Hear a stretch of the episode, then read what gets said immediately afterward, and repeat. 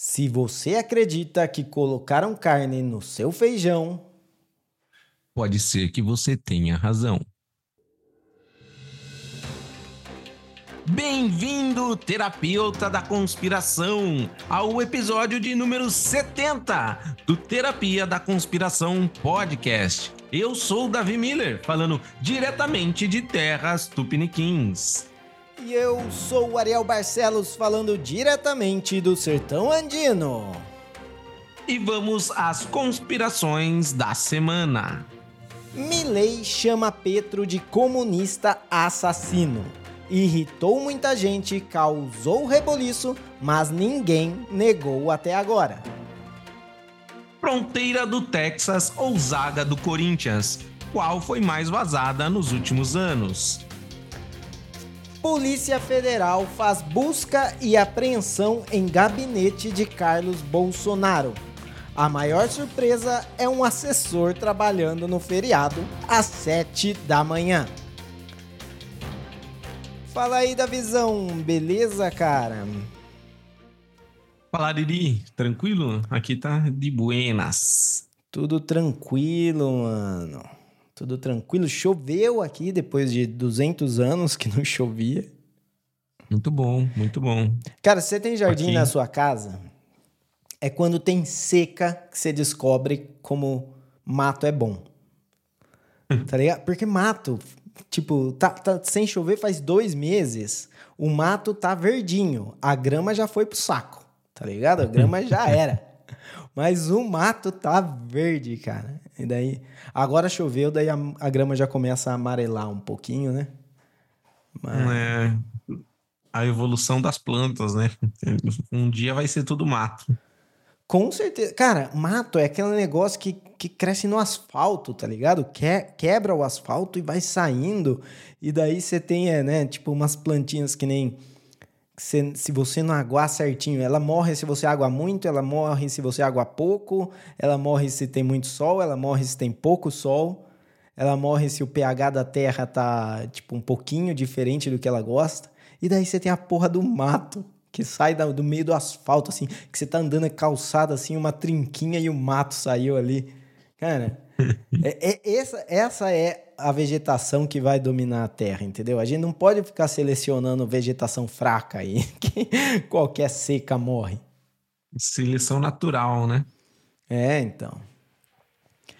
Mas é, então choveu aí depois de bastante tempo, isso é bom, porque já estava, como eu moro numa área um, um pouco florestal, eu já estava um pouco preocupado de começar a ter incêndios aqui. Já teve um no, Tipo, aqui na região tem um condomínio que fica, tipo, no alto da serra, assim, é um condomínio dos bacana, tá ligado? Tipo, Alphaville da, da região aqui. E, e teve um incêndio grande lá, cara. E tinha, tem vídeo. Os caras são loucos, mano. Tipo, esses negros muito ricos, eles não têm medo de morrer, tá ligado?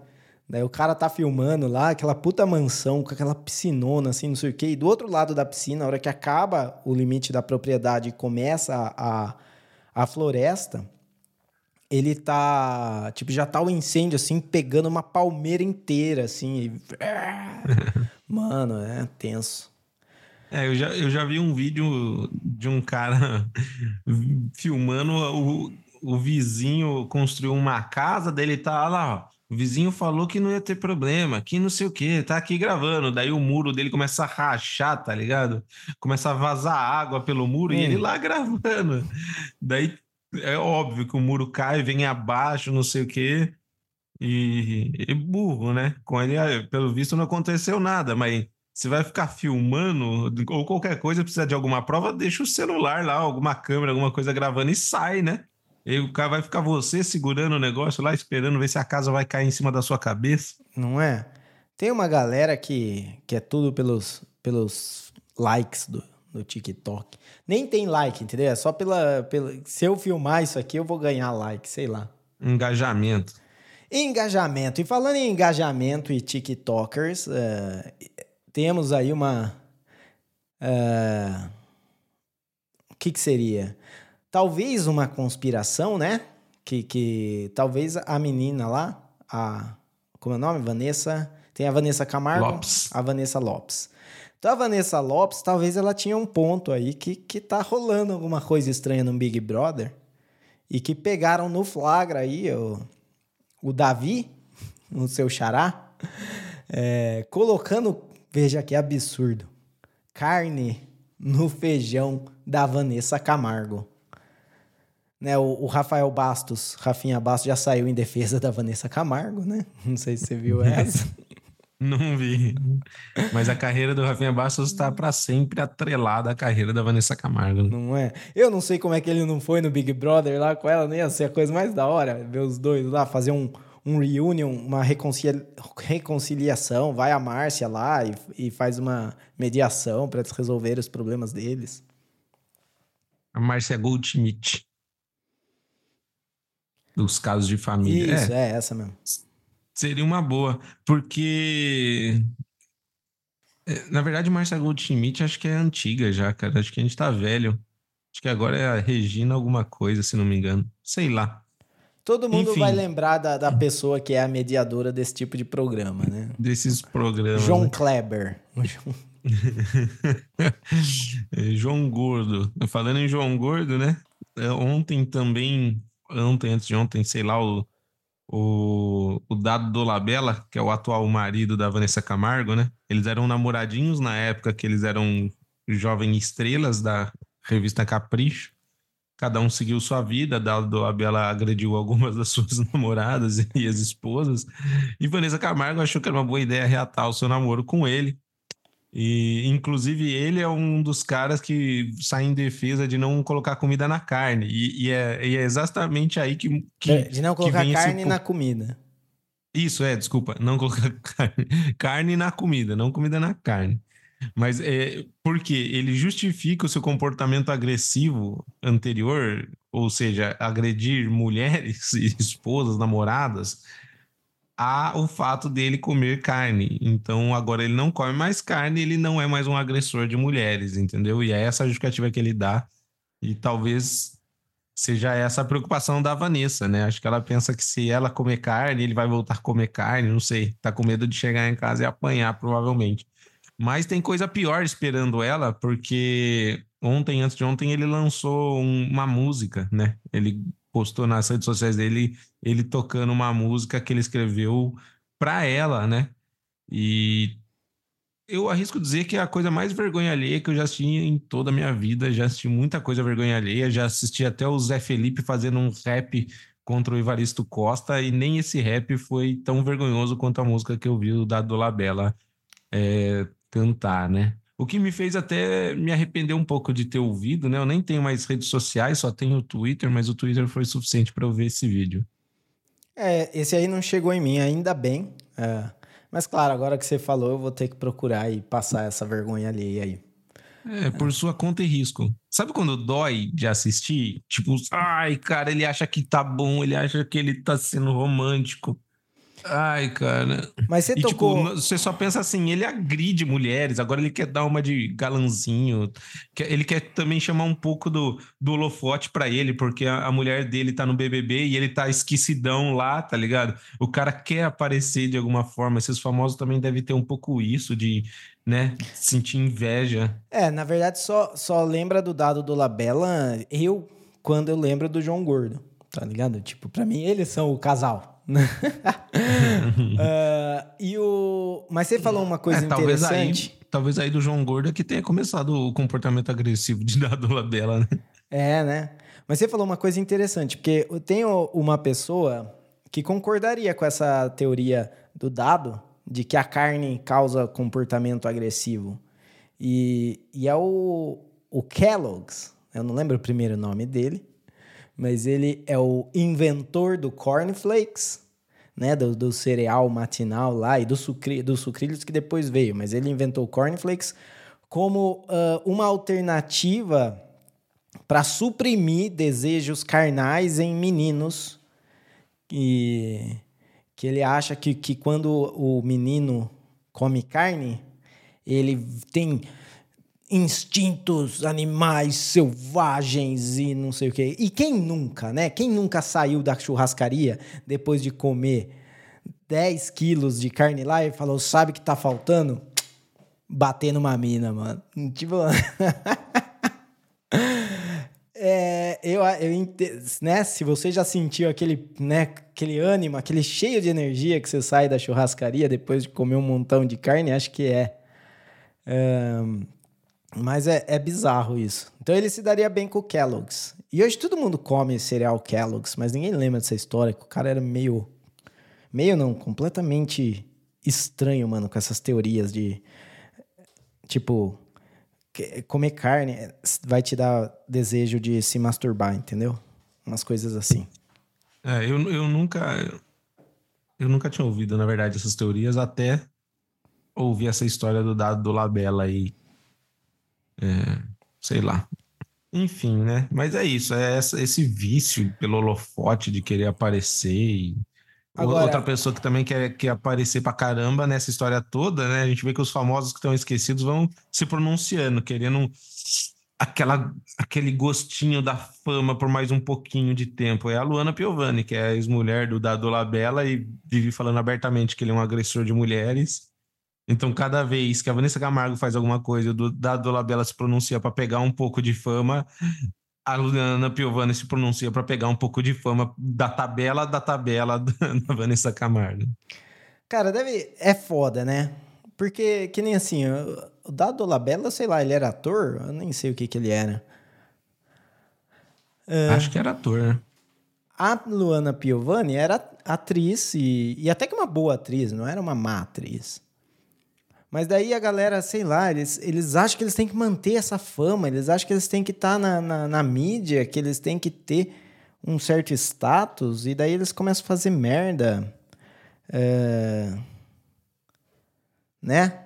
Sei lá, que nem. É, assim, que sabe, eu... sabe que nem assim, ó. Eu vou falar, eu vou falar uma coisa da Luana Piovani que eu concordo com ela. Eu só não concordo, só acho que foi muita burrice dela ter feito o que ela fez.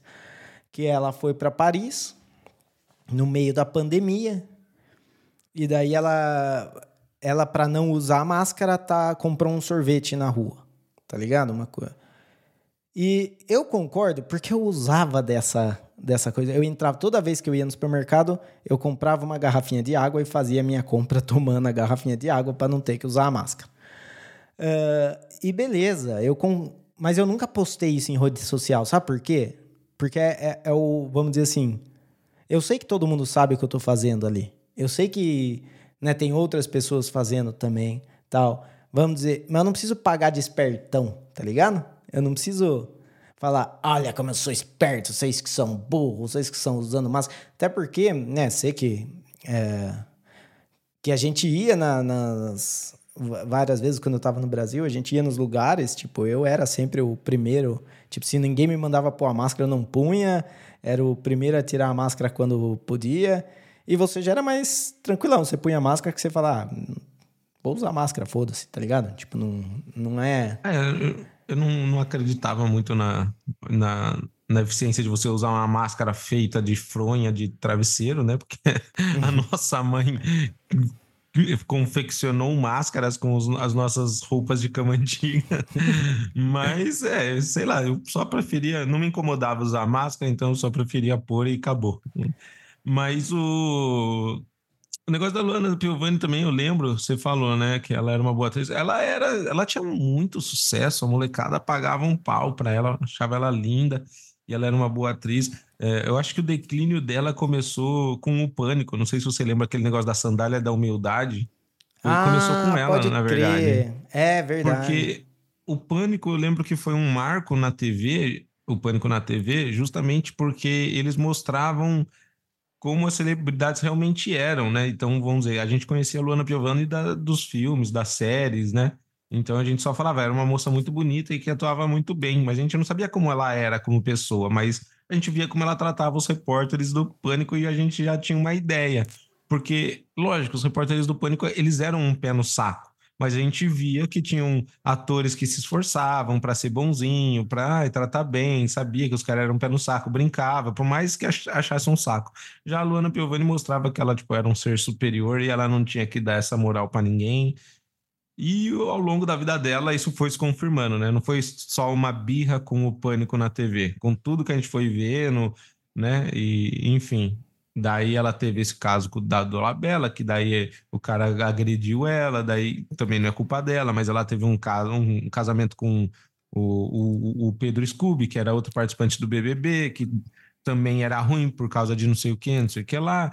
Ou seja, nada era bom para essa mulher, entendeu? Tipo, é, o, o que eu gosto é daquela frase que é a seguinte: quando um mesmo capitão afunda sete navios, talvez o problema não seja um mar turbulento, tá ligado? É, então.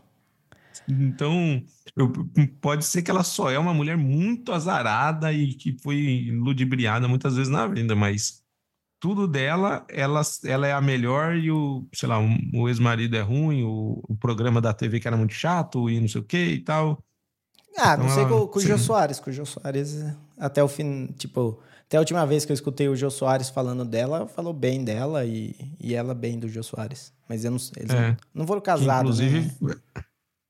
O, o Jô Soares, que inclusive foi o segundo perseguido, né, da sandália da humildade. É, então, é, é, é isso. Tipo, ele foi, Eles têm um, eu, um ponto de união aí. Talvez eles sejam iguais de, de pedantes e, e, arrogantes, então por isso que eles se deram bem e, não, e saíram, saíram da relação porque eu sou muito mais superior que você. Não, eu sou muito mais superior que você. Então vamos embora. Cada um pro lado. Porque o Jô Soares também, mano, ele, tipo assim tem bastante entrevista dele que eu achava muito legal, mas ele era um cara nojentão, né, cara? Tipo, não, não era nada simpático. É, tanto... Mas ele era muito mais inteligente do que a Luana Piovani, porque eu lembro que quando o Pânico finalmente conseguiu alcançar, ele fazia de tudo para não encontrar com o Pânico. Tipo, você não via ele distratando o Pânico como você via a Luana Piovani, né? Entendi. Ignorando. Quando o Pânico finalmente alcançou ele, daí ele fingiu que estava na brincadeira, calçou a sandália da humildade e tal. A gente sabe que provavelmente ele queria morrer, do, preferia morrer do que estar tá ali, mas ele ainda fez uma força para fingir é, que bem. fizeram uma sandalhona para ele, né? Grandona, é, assim. Era uma sandalhona em forma de... Era redonda, porque era pata de elefante, tá ligado? Ah lá, hoje em dia o Joe já ia ser protegido, porque o pânico, um bando de gordo... Nossa, hoje em dia não ia ter pânico, mano. Não ia ter como ter pânico hoje. Não, com certeza não. É, não, ele, o pânico era era era outro nível, né? É. Inclusive entre eles mesmos, né? Eles, eles tinham uma premissa de, de que o pânico estava acima de qualquer um deles. Então a zoeira valia para qualquer um deles. Era pesado, era pesado. É. Eu não conseguiria trabalhar no pânico. Não, nem fodendo. Bom, mas vamos, vamos para nossa pauta aqui então da visão. Agora a gente. Ah, não. Antes da nossa pauta, olha, eu já ia esquecendo. Temos e-mail dos terapeutas para ler hoje. É... E temos aqui o e-mail do Eduardo Hoffman, que ele mandou. Uh... Né, vou, vou ler aqui o que ele mandou, que é curtinho. Todo ano pergunto para os parentes no Brasil qual é o hit do verão. Está cada vez mais difícil eles responderem. Lembro que antigamente a Globo controlava isso, daí ficava fácil ter a Daniela Mercury, Ivete e outras tendo o hit do verão. Agora, com o descontrole da fonte, TikTok, YouTube e outros, isso parece que não existe mais. O que vocês acham? Da visão, é fato, cara. Tipo, eu não. Eu acho que já faz muito tempo que eu não tenho mais noção de hit. Eu acho que um pouco é, é, é a idade, né? A idade, você vai se desligando. Porque era muito fácil eu saber o hit da, do momento quando estava na escola, quando você estava com, né, todo mundo estava conversando ali do, do clipe novo da Shakira, é, da, né, da, da música nova, do CD novo, do não sei quem. Sinceramente, essa coisa de hit de, do verão, pra mim a única que eu lembro era do Chacabum, tá ligado? É, teve Chacabum, teve As Meninas, ah, Bom, Chibom, Chibom, Bom, Bom. É, sempre tinha um hit mesmo, né? E daí era uma banda de uma música que estourava pelo verão e saía fazendo o roteiro de programa de TV, como o Eduardo falou, de é, Gugu, Faustão, não sei lá Sim. o quê, Raul Gil, e faz, saía fazendo o tour dos programas de TV, que era o que, que determinava né, o, o mainstream e a mídia. E, cara, é isso mesmo que o Eduardo falou, tá cada vez mais difícil, ao mesmo tempo que se torna algo mais democrático, né? Vamos dizer assim. É agora, qualquer um escreve um, um som, põe um som na internet e tem a mínima chance de aparecer e crescer. Mas. E com o advento é... do trap, você não precisa nem cantar, porque é já é por, por estilo autotunado, tá ligado? Tipo, é, é, exato. E, e, e, bom, e agora com a inteligência artificial, mesmo as músicas que não for autotunada, você vai conseguir melhorar a sua voz e, e para pôr na internet vai ser fácil, né? O ao vivo é que vai ser mais complicado. Uhum. Mas o, o, eu tenho duas considerações, né? Uma é isso mesmo, cara. É, é, ele fica mais democrático, mas ele passa muito mais rápido. A gente não tem hit de verão, porque o verão ele dura dois, três meses. E os hits, eles duram uma semana, nem isso, dois, três dias, entendeu? É, deu o Rios lá da Vanessa Lopes, que dança as músicas, o Rios dela estoura milhões de views, os outros influencers menores vão reproduzindo, em três, quatro dias já passou o hype, já precisa de uma nova música. Então, a gente não tem mais esse hit do verão mesmo. E, ao mesmo tempo, a gente tem é, mais nichado também, né? Vamos dizer. É, tal, por mais que Vanessa Lopes seja o grande nome do TikTok brasileiro, não, não, é, não é concentrado todo o público brasileiro. Ainda existe um, um grande público assistindo televisão, TV aberta, por mais que não seja a nossa realidade, eles não são minoria, tá ligado? É que a, a gente não, não vê mais. Mas os velhos, né? A galera de, que, que, que não entraram na onda da internet estão até hoje assistindo. Existe o Caldeirão com, com o Mion, o Domingão com o Luciano Huck, ainda existem essas coisas. E... O, meu, o meu hit do verão aqui foi Daddy Yankee do Gasolina. Você lembra dessa? Não, lembro, mas você tá falando de um verão antigo, né? O meu verão. Porque agora é assim, você escolhe o seu hit, você põe, você, ah, você começa é. a escutar todo dia no Spotify e vira o seu hit. É, porque inclusive eu tô preso num looping no Spotify que é o seguinte: eles resolveram fazer a retrospectiva do ano. Daí eles põem as músicas que você mais ouviu no ano, que obviamente é as que você mais gosta, numa playlist. E daí você fica ouvindo essa playlist, que é as que você mais gosta. O que vai no fazer, ano, vai fazer a é, mesma você, coisa. No outro ano você recebe a sua retrospectiva e são as mesmas músicas. Então enfim, mas é, é. e além disso, de, é, é, é, e apesar disso, na verdade, apesar de ser mais democrático, também a gente vê uma nova forma de lançar as músicas e os artistas. Porque antes era isso, a gente sabia que tinha gente que pagava, né? Gente muito rica ia lá e falava, oh, Faustão, deixa meu filho tocar aí, o Felipe Dilon, sei lá. E o cara estourava, opa, era bonitinho, opa, não sei é. o quê. Ô menina, deixa disso, quero te conhecer, sei lá o quê e tal. B5. E, B5, enfim. E agora, isso não deixou de acontecer as, agora os cantores, os, as bandas, os, os, empresários, eles vão atrás dos grandes influencers de TikTok e falam, ó, eu preciso que você faça uma dancinha para minha música e postam rios aí de 30 segundos. Ou seja, antes o, o que a pessoa tinha que se dedicar a conseguir contato com o Faustão, com o Globo, com o Gugu no SBT, com alguém para conseguir um espaço, agora ele precisa procurar esses influencers para colocar a própria música para estourar e ganhar dinheiro só que tem isso, né? Da mesma forma que vem muito rápido, vai embora muito rápido. Então é muito mais difícil você se manter. É por isso que não tem, acho que, esse hit do verão mais, porque ninguém fica três meses tocando. Agora, esse As Meninas que você falou, o Tchacabum, até hoje toca no carnaval, porque marcou muito, a gente ficou três meses ouvindo. No, chegava no final do verão, ninguém aguentava mais ouvir essas músicas, né? Não, Tinha toca, toca aqui. Aqui toca em festa de criança essas Exato. Eu fui numa festinha de criança aqui que tava tocando aquela Beijo na boca é coisa do passado. Na festa de criança, uma festa de um ano.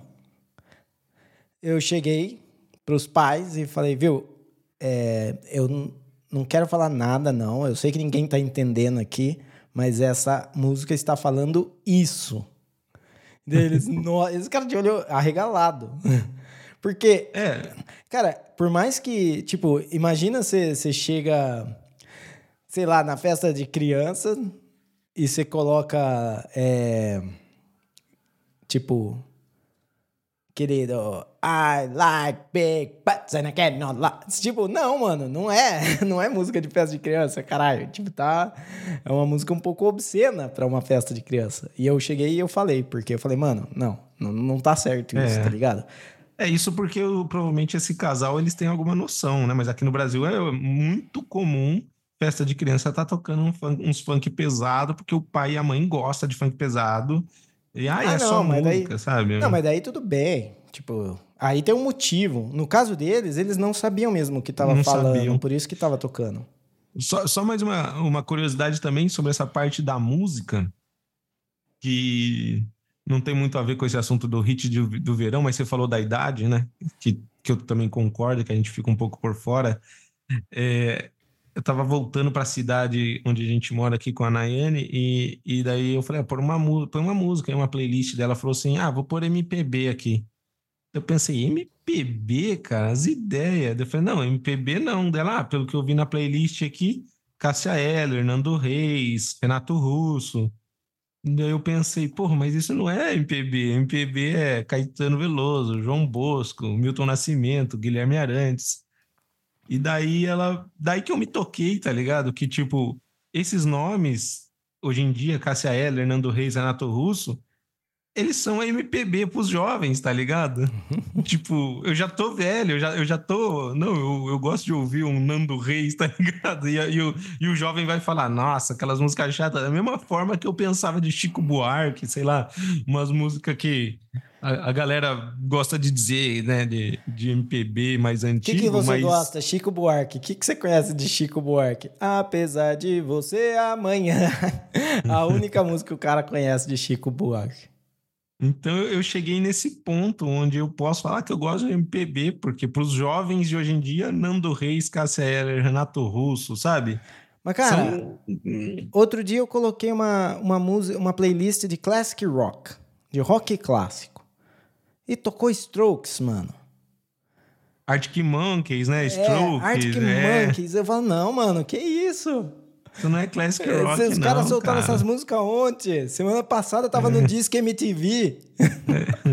Nirvana eu aceito com ressalvas, porque eu gosto muito, mas... Nossa. É, exato.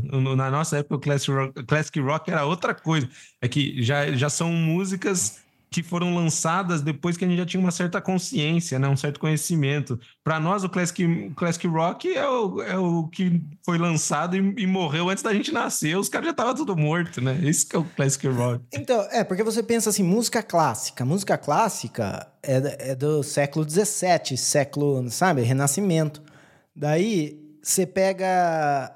É classic rock, você pensa assim, não, é o rock que vai ser esse rock, ele vai ser o mesmo. Daqui 500 anos eles vão estar escutando Led Zeppelin, tá ligado? É isso, é. Só que se você fica mudando a cada 20 anos, já não, não dá mais para chamar de classic rock, tá ligado? Já, você já tem que chamar só de old rock, né? Só de rock antigo.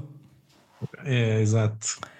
Mas a, e loucura. O, uma outra coisa só para complementar, nossa, estamos aqui estouradaço no tempo. Já, já começamos estourado. É, não, que outra coisa desse negócio de não ter hit é porque não tem mais dinheiro na indústria. Né? Todas as coisas culminam de que, tipo, antigamente você fazia CD, tinha disco de platina, disco de, de ouro. É, agora não tem mais, mais grana para fazer nisso. Então, por isso, vai, vai mudando. E de, da versão de grandes hits, pequenos TikToks, né? Pequenos vídeos de TikToks. E daí você faz a grana assim. Mas é isso, vamos para a pauta aqui então. Uh, hoje eu já sei que o programa vai ser longo. Então já você que está aí escutando a gente, relaxa que vamos começar agora o programa. É, o episódio. Fala programa, mas é meio estranho falar programa. Falar do Texas então, da visão. Então no Texas tá dando mó BO lá. Peraí, peraí. Antes da gente começar a pauta, só agradecer, né, o Eduardo. A gente, claro. a gente já fala aqui como se ele fosse parte do programa. A gente tem que sempre agradecer a participação. É, obrigado aí, Eduardo, por, por mandar seu e-mail e fazer a gente filosofar aqui, coisa que a gente gosta mesmo, por isso que a gente perde até a noção do tempo. E para outros terapeutas da conspiração que queiram mandar e-mail também é, é só entrar em contato com a gente. Manda um e-mail aí no tera, é, contato arroba terapia da conspiração.com que a gente pode comentar aqui e, criar nossas teorias também. Isso aí, valeu Eduardo e vamos torcer pro presente que você mandou chegar. Até agora nada. É... E então vamos falar aqui do Texas, do, do BO que tá dando lá, porque é o seguinte: o Texas já faz tempo que está numa batalha com o governo federal em relação ao tema de imigrantes, né? Porque como o Texas faz fronteira com o México, os imigrantes entram pelo Texas. E é o governo federal que cuida das fronteiras. Uh, então, eles já, já teve caso deles mandarem ônibus lá para pro, pro lugar, pro, pro Alphaville dos, dos bacana, lá onde o Obama, a família Obama tem casa, a, a vice-presidente lá tem casa. Então mandaram um, um ônibus cheio de imigrante para lá. Porque basicamente é isso, tá ligado? É muito fácil pro, pro Biden falar: ah, deixa imigrante entrar, vamos ser bonzinho, vamos não sei o quê, quando tá entrando tudo na, na fronteira do Texas e os caras estão dormindo na rua do Texas trazendo aí os problemas que traz a, a imigração em massa de um lugar para outro, né? Então é aquele negócio, é ser bonzinho com a... fodendo os outros, o que é ser mal, né? Não tem muito como. Uh, e daí o Texas chegou num ponto que falou: não, já no, nos últimos meses entrou mais de 6 milhões de imigrantes ilegais. Isso é mais do que a população de 33 estados dos Estados Unidos, tipo, tem 33 estados dos Estados Unidos que a população não chega a 6 milhões. Então é como se tivesse entrado um estado inteiro desses no Texas. É, e simplesmente ele, o que ele entendeu foi que o governo federal não está cumprindo com a parte de proteger a fronteira. Então o Texas vai ativar a cláusula de, de autodefesa, de legítima defesa, e ele vai lá proteger a fronteira. O que claramente deixou o Biden puto, porque como assim você vai mexer na fronteira que eu não estou dando a mínima? e, e os caras foram lá e colocaram arame farpado, é razor wire, né? Não é bem arame farpado, é um arame que ele tem uma lâmina assim, né? Lâminas, é. É tipo, um, é um arame farpado, mas não é aquele que a gente está acostumado, que até a gente quando era criança conseguia passar com uma certa facilidade pelo arame farpado. Esse ele é enroladão, assim, você não consegue passar é, por ele. Se rasga, rasga, um pouco mais do que os seus shorts. Exato, você vai perder um pouco mais que os shorts ali. É... Então, cara. É, pode falar, é, pode tem falar. mais. É, não, é loucura, né? É, impressionante é, é, essa questão da quantidade de imigrantes legais. É, são mais de 6 milhões nos últimos meses. E quando você vê o gráfico de imigrantes ilegais nos últimos anos, né? É, esses 6 milhões ele representa uma alteração drástica na curva para cima, realmente é um número muito acima. Meio que fica evidenciado que o governo Biden está é, tá negligenciando essa questão da, da entrada dos imigrantes. E é lógico que o estado do Texas fica preocupado, porque é isso que você falou. Estão é, entrando, o governo não está segurando e alguém tem que segurar. Porque antes que a galera comece a falar, né? Ah, isso é preconceito, é xenofobia e tudo mais, né, não é essa a questão. Por exemplo, a gente não está falando de pessoas como nós, né? Ou pessoas que não tiveram oportunidades e querem trabalhar nos Estados Unidos. Existem essas pessoas, mas tem muita questão de tráfico, entendeu? Muita, muita coisa que não dá para entrar legalmente nos Estados Unidos, eles precisam de rotas é, não vigiadas, não vistoriadas, né? Então tem muita, muita coisa ilegal entrando diretamente no estado do Texas que o próprio governo dos Estados Unidos está negligenciando. E daí é, é, o que o Ariel falou. A gente pode imaginar diversos motivos para o governo dos Estados Unidos liberar isso, né? É, pode ser que está precisando de mão de obra é, barata. É, barata, né? E, ou aqueles serviços mais braçais que, que a gente sabe que muitos dos americanos não querem fazer e às vezes faz falta. Então libera esses caras para entrar e trabalha de pedreiro, carpinteiro, pintor, de forma mais barata, sem, sem ter muito custo para o país. Então existem alguns motivos, mas a grande questão é: o governo Biden faz isso enquanto eles estão tranquilinhos, bem afastados da fronteira, e o Texas que lide com todos esses problemas.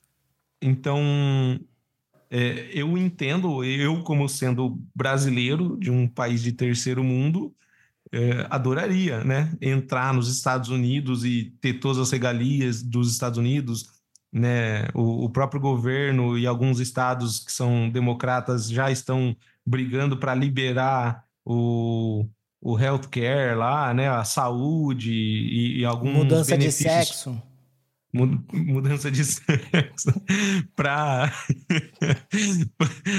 o Ariel gritou lá do fundo do busão né? mudança de sexo não esquece de falar daí ou seja é, o, o governo ele tá além de possibilitando, né, negligenciando a, fronteira e possibilitando a entrada de imigrantes ilegais, ele quer já também dar alguns benefícios para esses imigrantes e a custa do povo que está lá na, na fronteira, né? A custa do Texas e dos estados que estão mais ali no sul, perto da fronteira com o México. Então, é que nem o Ariel falou. É muito fácil você fazer caridade com o cu dos outros, né? Tá é. Tá ligado? Tá ligado? Como diria o, o, o, sargento de quando eu fiz tiro de guerra, o pensamento do Biden é mais ou menos esse: bunda que não é minha, pau nela.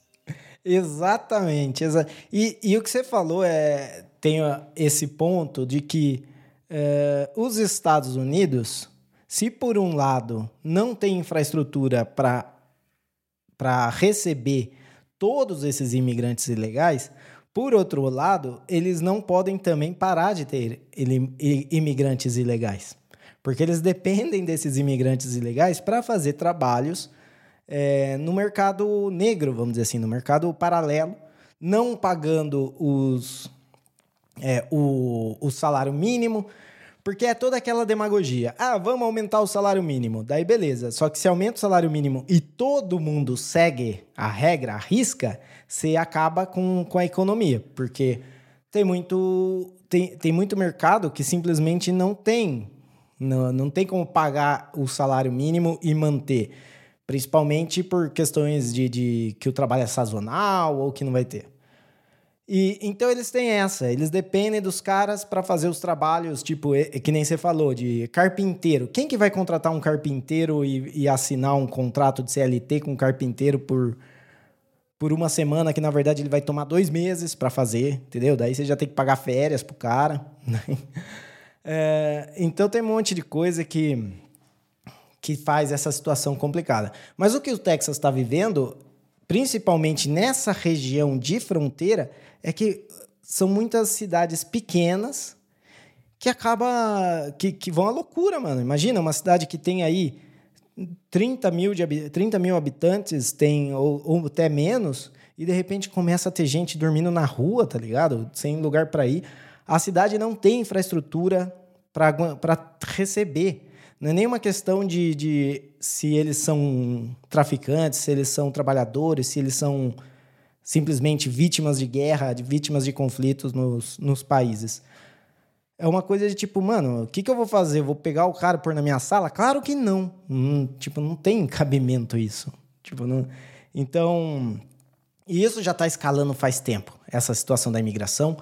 Hoje, você tem uh, os republicanos realmente levantando essa bandeira de que é um problema e que está grave. Então, inclusive, 25 estados declararam apoio ao, ao Texas. Então, 25 estados é metade dos estados americanos. Então, já é metade dos estados americanos, mais o Texas, estão ativamente falando desse problema. Só que, mesmo dos outros estados que são uh, governados por democratas, é, não é que eles declaram apoio ao Biden, tá ligado? A, a, a, fronteiras completamente abertas.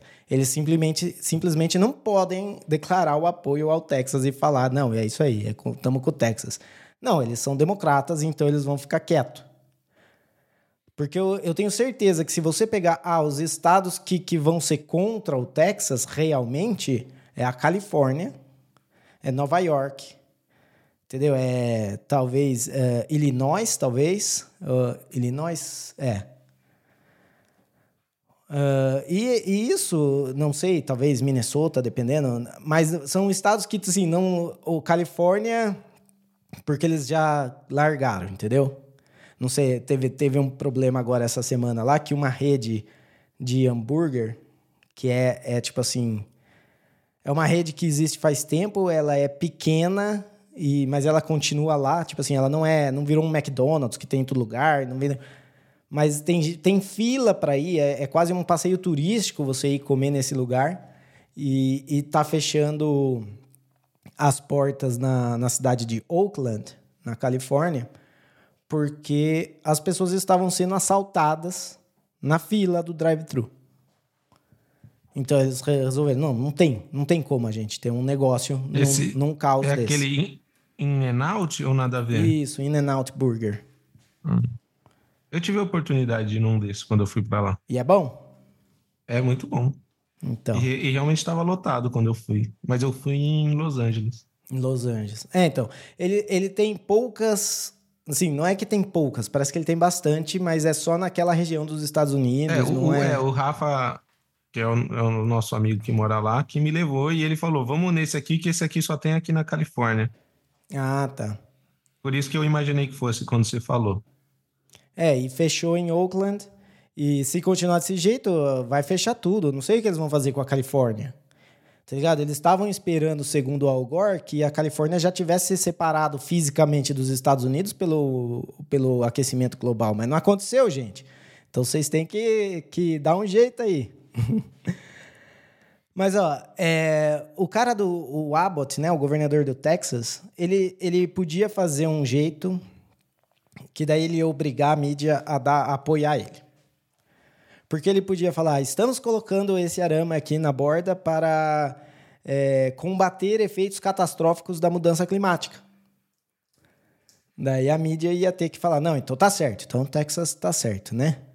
Ou então ele podia falar: não, é para evitar uma nova onda de Covid. Estamos muito preocupados, isso aqui não é, não é segregação, não é fronteira, é só distanciamento social.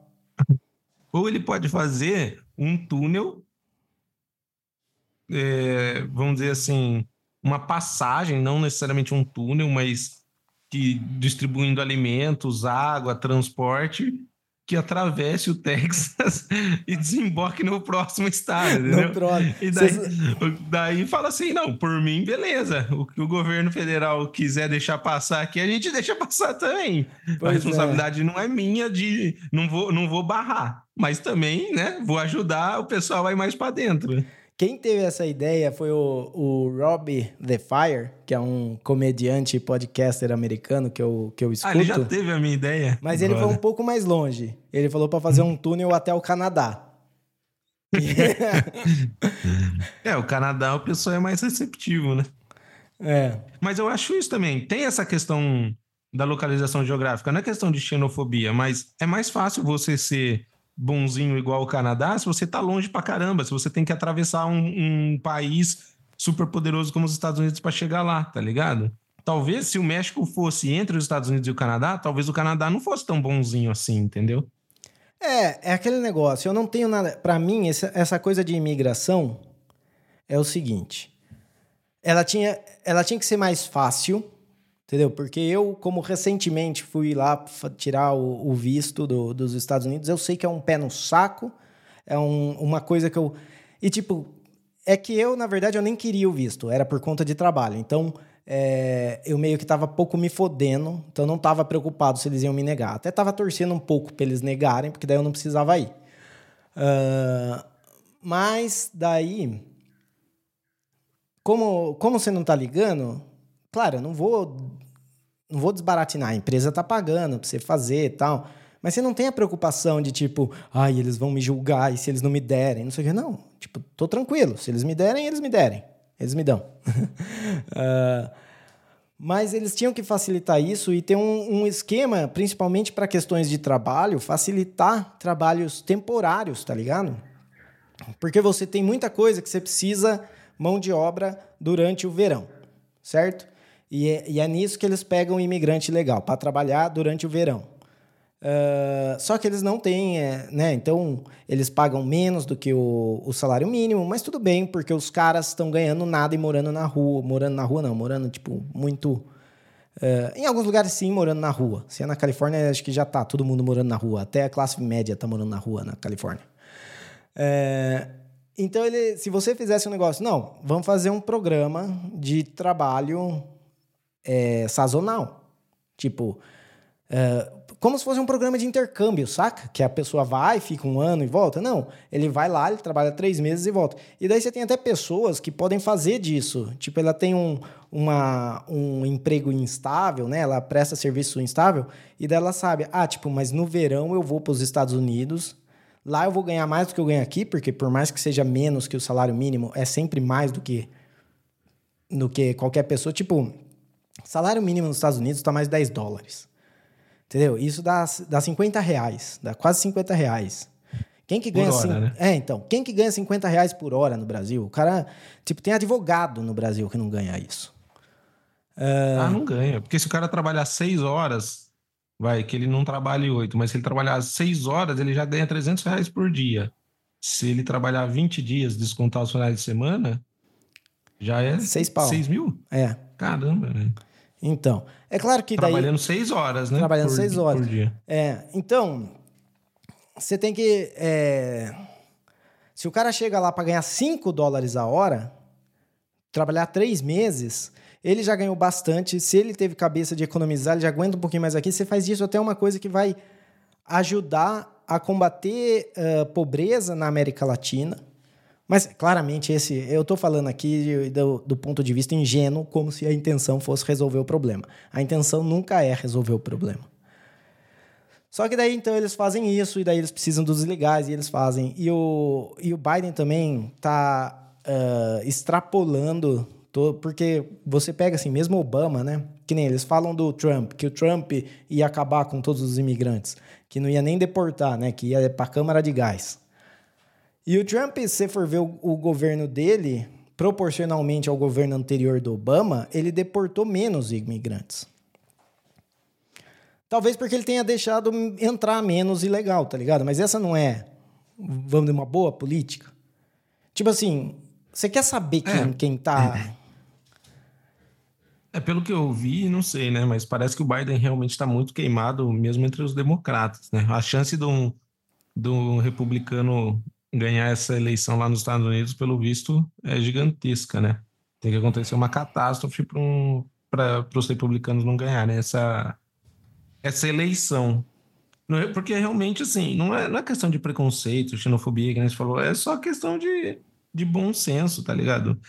É a forma que o nosso mundo é organizado hoje em dia. Existem países, eles são separados, eles são divididos, existem países que têm uma economia melhor existem pessoas querendo entrar nesses países, sabe? Se, é lógico, se você quiser viver na canção do John Lennon, né? Imagine, né? Imagine there's no countries, no religion, não sei o que, beleza, daí tudo vai funcionar. Mas não vai ser assim de um dia para o outro, tá ligado? Hoje em dia o nosso mundo é organizado dessa forma e, e se você só resolver liberar um país de uma hora para outra, vai dar merda. É, é que nem a mesma coisa. Se você quiser tirar a polícia de uma hora para outra também, vai dar merda. Se você quiser acabar. Tipo assim, é aquele negócio do. Do ancapistão. O ancapistão não vai ser você tirar o governo e deixar nada no lugar numa hora. Porque não tem como isso. Na, na hora, isso vai virar guerra de facções tentando tomar esse vácuo de, de poder aí que vai estar, tá, porque assim é a humanidade. Então, no, então é isso. E mesmo que nem assim, ah, ah, é porque eu tô aqui na América do Sul, então eu tenho que ser a favor que eles tenham fronteira aberta lá para o pessoal entrar. Tipo, não. Tipo, desde o ponto de vista que eu acho que querem, o que eu queria que façam aqui, e eu vivo esse problema aqui, tipo, com os venezuelanos. Entendeu? E não é falta de empatia, não é falta de simpatia, é simplesmente, cara, a gente está mais perto da fronteira aqui. É, é, a primeira cidade grande perto da fronteira com a Venezuela. É... Não tem. Não, não tem como receber, não tem como. Não tem lugar, tá ligado? Tem muito lugar, tem muito lugar. Se, se o cara chega aqui e ele é uh, programador e ele é. Mas que nem. É, ele tem uma profissão, tem lugar. Mas se ele chega aqui porque ele quer cortar cabelo, não. Já tem uma barbearia em cada esquina. Já tá meio que saturado esse mercado. E quando você vai na barbearia, provavelmente você vai ser atendido por um venezuelano. Tipo, a chance é grande, tá ligado? Nos meus anos aqui, a chance é grande. E, e por que que tem esse estereótipo? Não é porque barbearia, porque venezuelano naturalmente tem o dom de cortar o cabelo. É simplesmente porque é, é uma profissão fácil de você aprender e, e, uma profissão, tipo, indoor, tá ligado? Não é trabalhar de pedreiro, não é... Então acaba tendo isso. E, e eu acho que, tipo, tem que ter um jeito melhor de lidar com essa situação. Tipo, primeiro, para mim, a situação com a Venezuela era o seguinte: o cara chegou na fronteira, você dá uma AK-47 para ele e mandar de volta. Tá ligado? Ó, tá aqui, vai derrubar aquele cara lá, mano. É. Boa sorte. Não, é, é porque é, o que, que você, essa é a melhor ajuda que você poderia fazer com uma população. Não, você tá vindo para cá, não é porque você quer vir para cá. Você tá vindo para cá porque o cara que tá aí tá te fodendo. Então eu vou te ajudar a acabar com o cara que tá te fodendo. Entendeu? Depois que você resolver o negócio aí, se você quiser vir passar suas férias aqui, tá de boa, venha. Porque daí você vai ter dinheiro para gastar aqui, você não vai trazer aqui e, e, e correr o risco de, de entrar para violência também, né? Porque muitas das pessoas que entram para gangues aqui, tudo, é porque não, o cara não vê outra saída. É, é eu, eu, imagino que. É, é, é essa comparação que você faz, né, com os Estados Unidos. Qualquer país né, que tem fronteira com um país que esteja passando por alguma dificuldade vai passar por essa situação. Imagina que você tem uma casa boa, espaçosa, que você organizou, fez, administrou bem, né? Só, só mora na sua casa quem estuda, quem trabalha e tudo mais. E de repente chega uma galera lá e fala: a gente precisa morar na sua casa porque a nossa casa tá tendo uma tempestade, tá pegando fogo. Por mais que você queira ajudar essas pessoas, elas vão transformar a sua casa num inferno. Você não tem cama para todo mundo, você não tem comida para todo mundo, você não tem um. Então não é questão de boa vontade, né? Não é, não é questão de empatia, é questão de tipo. Vai morrer todo mundo, tá ligado? É. tipo, não, não vai, você não vai salvar eles. Na verdade, você vai prejudicar o que você já tem. Eu acho que Tá bom de, de, do só, tempo já, Leozão? O que, que, você acha? Só mais um detalhe aqui do, do, do, Texas é que parece que temos uma onda mundial nessa direção também. Uh, não só em relação a imigrantes, mas também com, com imigrantes. Tanto no Canadá e na Europa, ao mesmo tempo que acontece isso, você já vê uh, posicionamentos contra. No Canadá, na verdade, é contra um imposto de carbono que o governo nacional, sei lá como que é o governo que eles chamam lá, uh, impõe na, nos estados, nas províncias. E já tem dois estados lá que já falaram que não vão pagar e que, na verdade, vão dobrar a produção de, de carbono se eles ficarem com, com ladainha. E na Europa são os fazendeiros, né? Que por conta também de, de uh, regulações, por conta de, de clima, de carbono, não sei o quê, é, e também junta o problema da imigração que está tendo na Europa, os caras estão protestando lá. E a França, que a gente já falou algumas vezes aqui, é, parece que não sai muito na mídia, mas num, tipo, desde a época dos coletes amarelos lá, dos. dos não era colete laranja, né? É, não lembro a cor do colete.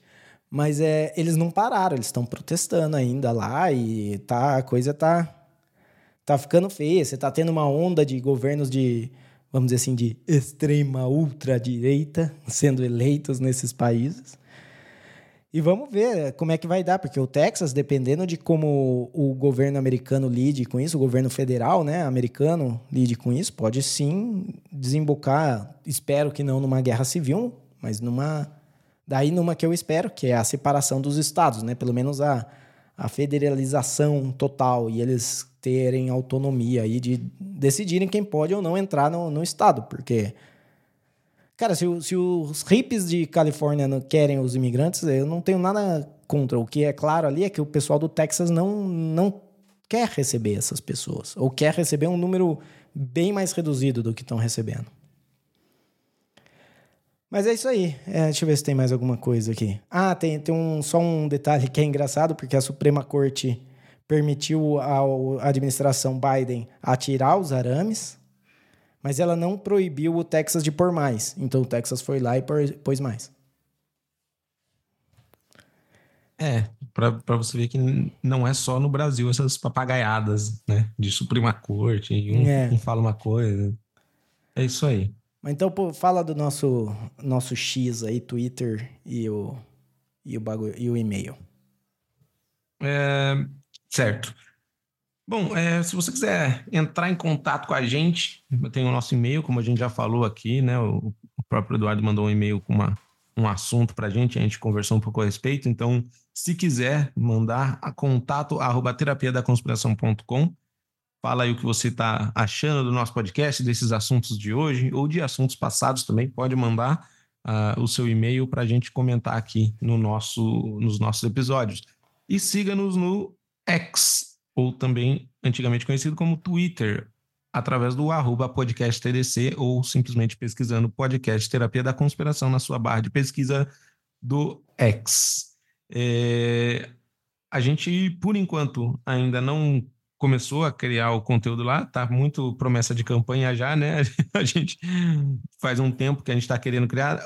Na verdade, a gente estava mais ativo, a gente cresceu um pouquinho a nossa página lá, chegou a atingir 100 seguidores no Twitter. Tivemos problemas de shadow ban, é, os nossos conteúdos foram cortados, a gente perdeu o alcance, então a gente decidiu dar um intervalo para para ver se começa pelo menos a postar um conteúdo nosso e, e, escapa dessas coisas. Enfim, a gente vai ver ainda, mas segue lá a gente para dar uma força e também para entrar em contato. Caso você não queira entrar pelo e-mail, você pode mandar uma DM lá no X, no arroba podcasttdc. Certo, Arielzão? Certo. Você falou do e-mail? Falei. Ah, então beleza. Mas confirmando o e-mail contato arroba terapia da conspiração.com. Isso aí. E seguindo na pauta aqui, vamos falar agora da Agência Brasileira de Inteligência? Interrogação. Uma de inteligência bem questionável. Uh, né? Então, estamos aí com operação da Polícia Federal, vendo esse negócio da ABIN. Aparentemente, a ABIN era usada para ficar monitorando aí uh, pessoas do, do poder, né? Tipo da Câmara, do, do STF. Uh, e, e agora eles estão aí procurando, deflagrando operações aí com a, junto com a Polícia Federal. Isso em paralelo a uma reforma que começou na ABIN no ano passado, que uh, mais ou menos assim. O jeito que eu entendo é a BIM está muito do lado dos caras, entendeu? Eu tenho que trazer a BIM pro lado meu, o Lula pensando isso, claro. É, e daí ele foi lá e começou a fazer reformas e tira isso e não é mais dessa pasta e põe na outra pasta e põe não sei aonde, é, muda tal coisa. E daí começou lá e agora chegou nessas operações que começou com o Alexandre Ramagem, que era o, o chefe né, da, uh, da ABIN, ele era o diretor do GSI, ou chefe da ABIN, não sei, no ano passado, durante o... Do ano passado, não. Durante o, o governo Bolsonaro e que tinha utilizado aí o aplicativo, um aplicativo que chama First Mile, é, para espiar, para saber onde estavam, né? É um, é um, um aplicativo, um aplicativo, parece que você baixa pelo, pelo celular, né? Um software de espionagem que você com o número de telefone da pessoa, isso era ligado às redes centrais de telefonia, às empresas de telefonia. Então, com o número, você conseguia a geolocalização da, da pessoa. Então, imagina o seguinte: você tem lá o seu celular. Você falou para a empresa que não quer que ela rastreie lá, não sei o quê, mas mesmo assim, o governo federal pode ir lá colocar seu número nesse, nesse software e saber onde você está, com quem você está então, dessa maneira, eles conseguiram saber que estava tendo uma festa no, no, na casa do Rodrigo Maia e eles não tinham sido convidados, entendeu? Várias coisas nesse sentido. Da visão, o que, que você acha aí desse. E, e, e, claro, eles estão sendo investigados porque eles não tinham permissão para usar. Supostamente, você tem que ter um, uma autorização do judiciário. Mas como é que você vai ter uma autorização do judiciário se você quer, você quer ir atrás do judiciário? Tipo, você é, precisa de uma autorização cara, do judiciário. Ó, eu quero ver aqui se você é um se você é um ladrão corrupto. Então, você me dá essa permissão para eu investigar você? Pois é, cara. O que, o que eu pensei a esse respeito é. A, a minha impressão, né? Vamos dizer assim. É que mostra o quanto o, o governo passado, Bolsonaro e, e tudo mais, o, o, o quanto inexperiente eles eram nessa nesse nível de, de poder, sabe? Eles tinham lá, né, cada um, é, deputado federal, deputado no Rio de Janeiro, não sei o quê, eles tinham lá a sua, os seus esqueminhas, né, de é, rachadinha, de não sei o que e tal. Só que, de repente, eles se tornaram a oposição do Lula e do PT, e, que estão há anos, né, num, num, outro nível de poder, né? Já quantos anos eles ficaram no, no, na presidência, né? Então eles acharam que eles iam pegar e falar: bom, agora nós temos a máquina a nosso favor, assim como o PT sempre usou tudo e a gente vai usar a nosso favor. E o fato deles não terem conseguido nada muito evidente do, do PT, ou sei lá, de, dos seus opositores, né? Eles devem ter conseguido uma coisinha aqui, outra ali, mas mostra o quão mais preparado para a corrupção o outro lado estava, tá ligado? Tipo, eles já falaram, bom, agora a BIM é deles, então, ó, temos que tomar tal cuidado, tal cuidado e tal cuidado. Já o contrário não aconteceu, né? O próprio governo Bolsonaro e, e os, seus, os seus parceiros aí, os seus colegas, eles acharam que eles iam, bom, agora a gente vai usar, a gente vai tomar conta e a gente vai se perpetuar no poder, assim como eles ficaram por 14 anos, a gente vai ficar também. E, e cara, foi até uma certa incompetência, para ser bem sincero. Não, não sei se. No, no Brasil não me parece tão difícil, né? E, e como a gente já sabe também de, desses esquemas de um, um poder maior, que impeachment da Dilma, daí prende Lula, daí solta Lula. A gente, eu já venho vendo aí que existe uma boa vontade grande em prender Bolsonaro, em tirar, né? Ele já não tem mais os direitos, é, ele já está inelegível, não sei o quê. Então parece que a ideia agora é, é prender ele, é tirar ele do, do jogo mesmo tal. E na minha, na minha visão é um pouco disso, é mais incompetência dele, e eu acho que essa, essa operação da Polícia Federal com a BIM mostra um pouco isso, o quão displicente eles eram de, de fazer, não, porque eu, eu, eu duvido que o outro governo, que o governo do Lula, do PT, do Temer mesmo, tá ligado? Não usava dessas artimanhas como, né? para ficar fiscalizando seus opositores, né? Você acha que se tivesse esse poder, o, o, Brasil, como, como é um país corrupto do jeito que é, ninguém ia querer saber o que, que o opositor está fazendo de merda, né? É, então, eu acho que é uma. Eu tenho várias teorias do que, que pode ser. Um é uh, a, in... a incompetência do Bolsonaro e a irresponsabilidade dos filhos né? Porque o que parece é o seguinte, que o Bolsonaro deu carta branca para os filhos pedirem para rastrear quem eles quisessem dentro da, da ABIN. E o, o Ramagem falou, era tipo assim, os caras estão lá, eu imagino o Ramagem no computador, os irmãos tudo em volta, assim, com, com baseado, assim. Ô, oh, ô, oh, vê o que, que o Gilmar Mendes está fazendo aí. Não, pera aí, vou ver. Aqui, ó. Ah! Oh, oh! Vê o que, que o, o Alexandre Moraes tá fazendo aí.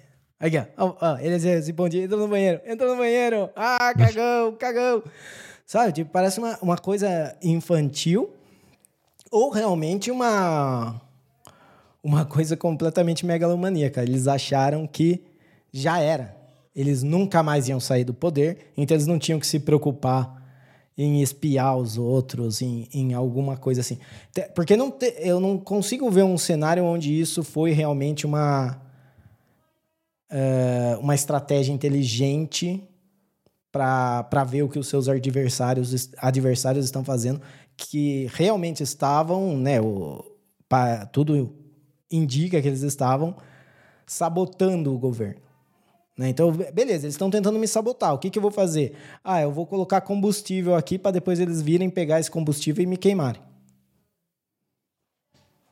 Né? Porque foi o que eles fizeram. Encheram de evidência, encheram de coisa. Uh e, eu, a, a, e tem o um negócio do GSI com a BIM que se relaciona com a, o, o 8 de janeiro que para mim até agora não está muito.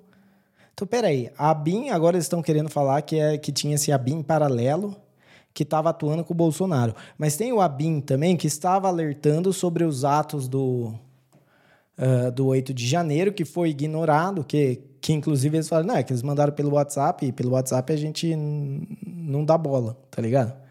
Tipo, umas coisas assim, mano, mas é, era o canal que usava para comunicar com, com a agência.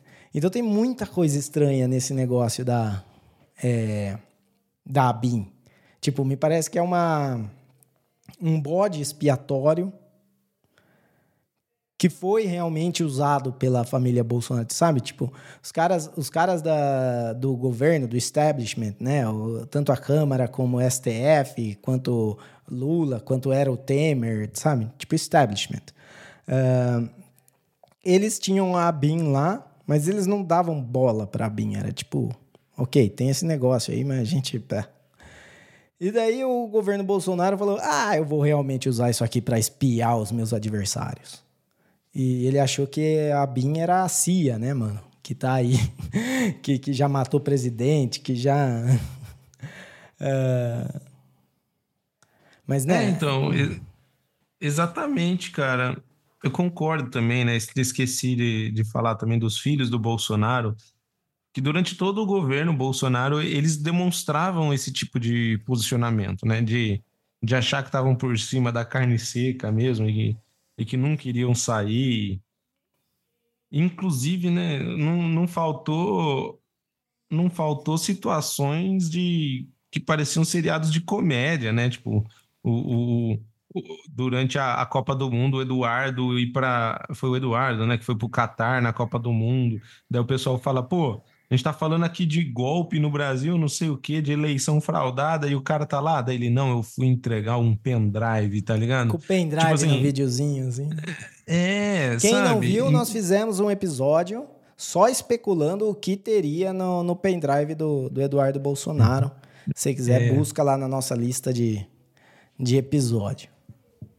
Então, assim, o, o que eu vejo é, é, justamente isso, é essa falta de preparo mesmo.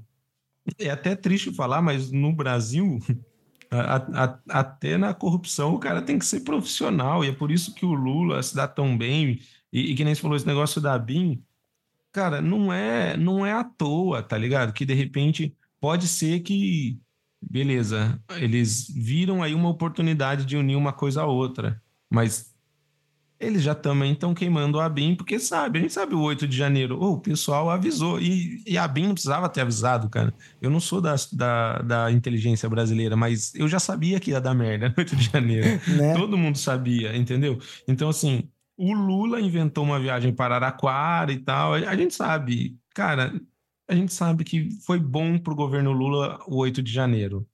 Então não, adianta vir falar, não sei o quê, não tô nem não, não tô entrando no mérito de se tinha ou não gente filtrada. Eu só sei que assim, poderia ter sido evitado. Se o governo quisesse evitar, tinha evitado. Tinha evitado, né? E, e, e, e vem a calhar mesmo agora toda essa operação mostrando que a BIM trabalhava de forma ilegal pro Bolsonaro e para os filhos do Bolsonaro e isso fica escancarado, né? Então, eu que não gosto nem um pouco também do Bolsonaro, sinceramente, o que eu penso é vai, vai ficar um vazio aí, quem sabe, para um bom candidato de direita.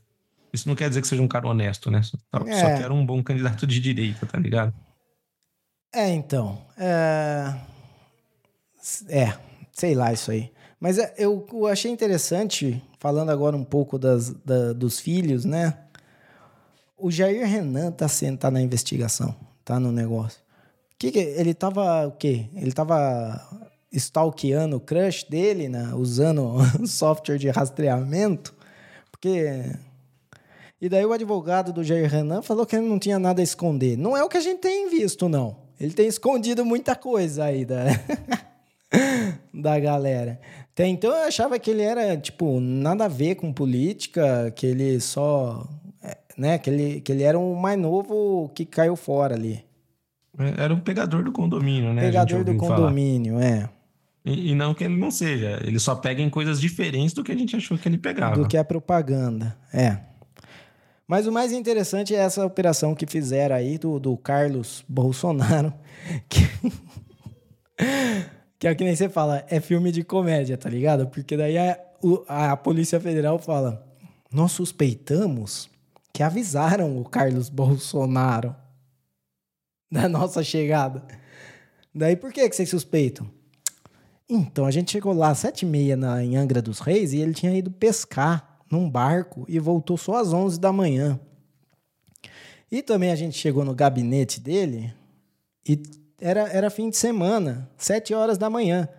Mas tinha um cara trabalhando lá. Mas é, a gente só suspeita que, ele, que tinham informado ele. Puta que pariu. É, e, e- e é, e é muito mais suspeito o cara trabalhando sete horas da manhã no final de semana do que sair pescar, né? Mas os dois são muito É, suspeitos. o sair pescar é o suspeito universal, né, mano? É. É, essa é a desculpa do tava pescando. É, é a desculpa universal de história mal contada de estava fazendo merda. É. Quantas pessoas. Você fala lá, ah, de São Paulo sai por dia 30 mil pessoas que falam que vão pescar no Mato Grosso. Chega seis no Mato Grosso, tá ligado? Tipo, essa é a desculpa. E o. Pode fazer uma varredura aí nesse rio que ele foi pescar, jogar uns mergulhador que vai achar uns laptop lá, não vai, Ariel? Uns Ah, computador, uns pendrive. pendrive, pendrive do Qatar.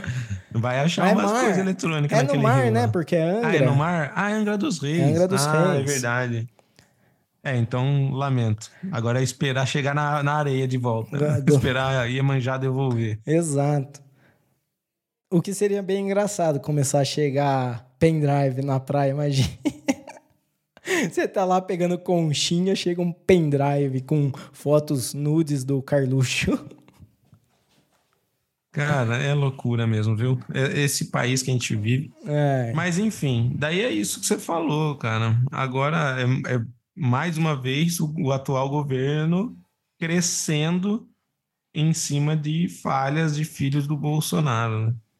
É, e eu vendo, procurando as notícias da, da ABIN para falar de hoje, eu achei alguém que estava, acho que estava se sentindo muito deixado de lado com toda essa conversa de ABIN, porque o Alexandre de Moraes falou que a intenção do 8 de janeiro era enforcar ele na, na Praça dos Três Poderes. Ah, Era- e daí, daí ele mandou prender o Monark. Daí ele mandou prender o Monark. Já sabendo. Cara. É, é muita, é, olha- muito complexo de grandeza, né? O cara achar Ele que. quer muito aparecer de qualquer jeito. Faz tempo mesmo que eu não vejo nada do Alexandre de Moraes, né? Porque como ele aniquilou o Monark e tudo que ele tinha para aparecer, o Alexandre de Moraes meio que aniquilou ele ao mesmo tempo, porque quem, quem mais falava de Alexandre de Moraes era Monark. Exato.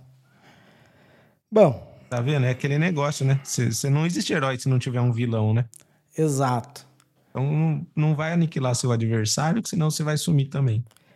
É. Beleza. E só lembrando que o nosso podcast aqui é compatível com o podcast em 2.0. Então, se você quiser acompanhar ele usando essa tecnologia, você tem que ter um aplicativo que também seja compatível. Ah, e você pode aí acompanhar capítulos, pode acompanhar a transcrição em texto do episódio. Muito bem que é- agora também o Spotify, parece que a Apple também está fazendo isso automaticamente. É, mas se você quiser usar também o Velho for Velho, é, você tem que baixar um aplicativo compatível. E você encontra esses aplicativos em podcastindex.com/apps. Eu recomendo o Fountain. Fountain é o que eu tenho usado, então para baixar o Fountain é no fountain.fm. E beleza, com isso vamos seguindo a pauta aí da visão.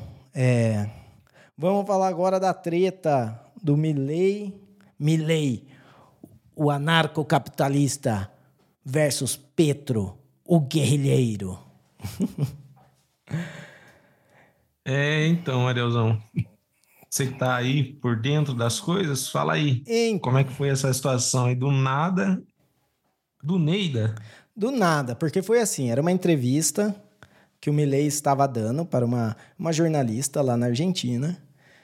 E no final da entrevista, ela começou a fazer um... É, um bate-bola rápido, assim, sabe quando, quando vai, pergunta... Bate-bola, jogo rápido. Isso. E daí um ela... filme, uma série, uma música. Isso mesmo, tipo isso, só que era só com pessoas. O que, que você acha ter? Então, o que, que você acha? Daí falava: uh, Donald Trump, é, do, do cara do, do El Salvador. Ele vai falando e fala do, do Petro, Gustavo Petro, e ele fala: um comunista assassino que está afundando a Colômbia.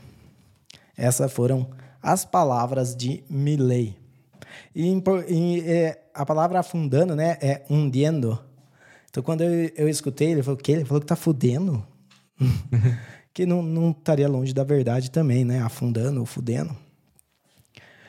É, e daí, claramente, virou um rebuliço. O governo colombiano chamou o embaixador da, é, da Colômbia, que estava na Argentina, para ir para a Colômbia.